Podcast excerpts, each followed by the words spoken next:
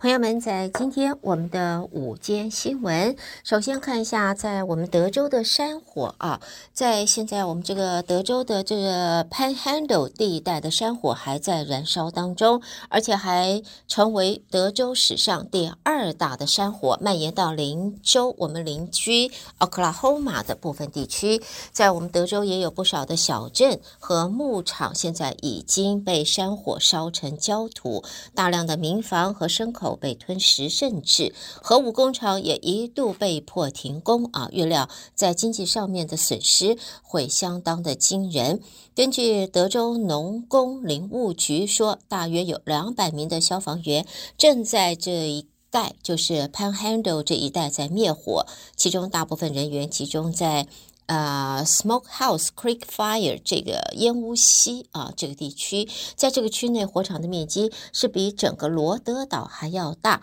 从昨天只有百分之三的这个面积受到控制。呃，狭长地带这个 Panhandle 的第二大的就是温蒂的温蒂斯山火，则有百分之二十五的这个面积受到控制。大火已经蔓延到小镇这 Canadian，这是一座两千两百人的社区，主要呢，他们是。养牛啊，这个像农场一样，现在大面积的牧场都被呃大火焚烧了，民众就需要疏散。当地的官员形容，土地被烧之后，就像是月球的表面坑坑巴巴的。那么在附近的县啊，Roberts County 也遭到了波及。现在德州的这一个山火是让大家比较担心的。好，下边我们再看其他的新闻。现在呢，看到消息人士在昨天分别证实，参众两院的两党领袖在稍后就要公布消息。这一次由众院议长就是 Mike Johnson 提出，其他的领袖一度一定程度上支持。这就是参与协商的民主党籍参议员啊、Tester 也说，就是关于预算立法的前提下，在完成预算立法的前提下，会接受第九。的建议，也就国会这两党领袖先同意，可以短暂延长政府的开支法案，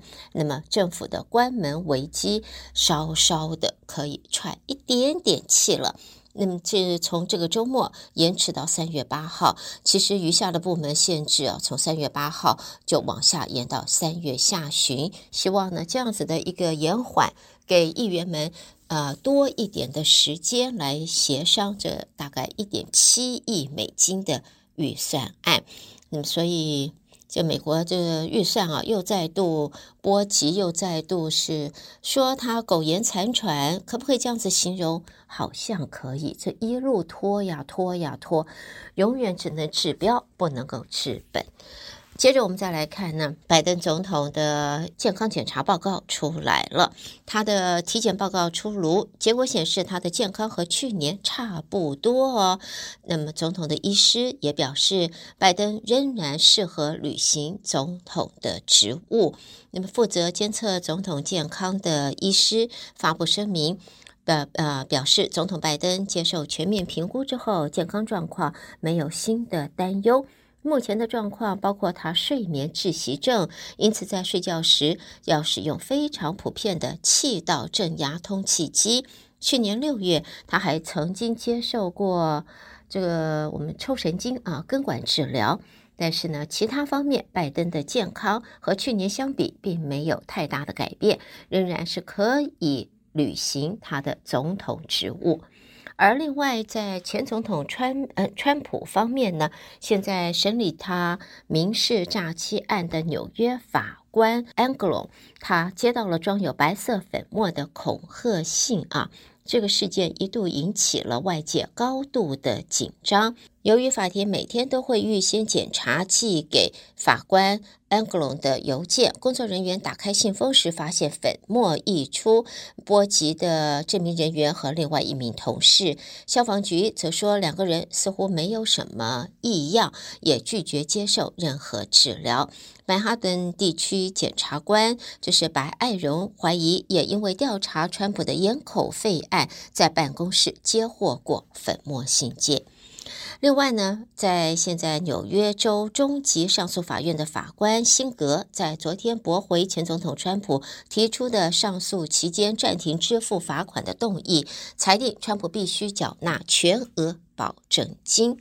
在纽约中级法院，在现在初步裁决，一面是勒令川普必须全数缴纳四亿多元保证金才可以上诉，同时也稍微松绑，就是允许他为此向金融机构去贷款，暂缓了原讼庭禁止他三年内向州内银行贷款的禁令。我们接着把新闻看到跟健康医疗保健相关的啊，那么这是呢，在 CDC 的顾问小组说，就是六十五岁以上的族群，在就算去年秋天已经接种过新冠疫苗，但是还是建议他们应该再多打一针新冠疫苗。这个顾问小组是经过投票之后表决，向 CDC 的主任提出这个建议。如果去上一次接种疫苗时已经最少有四个月的话，那么六十五岁以上的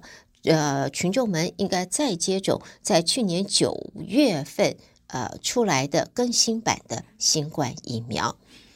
好，新闻方面我们来看，这是在健康方面。在马萨诸塞州的综合医院发表了一个大型的研究报告，指出每个月只吸服一次大麻，它与心脏病发作和中中风风险增加是有关系的。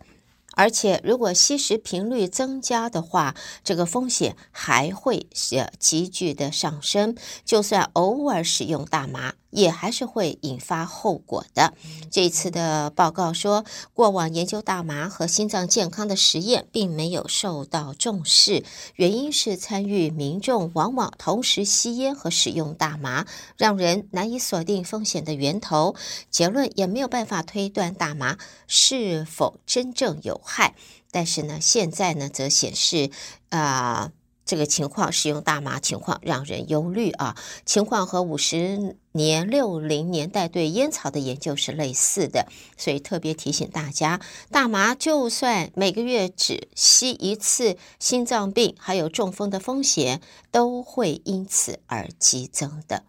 带给朋友们的，这是在今天我们的午间新闻，胡美健为朋友们编辑播报，谢谢您的收听啦。稍微休息一会儿，听众朋友，我们接下来还有其他的节目，欢迎和您一块儿共同收听。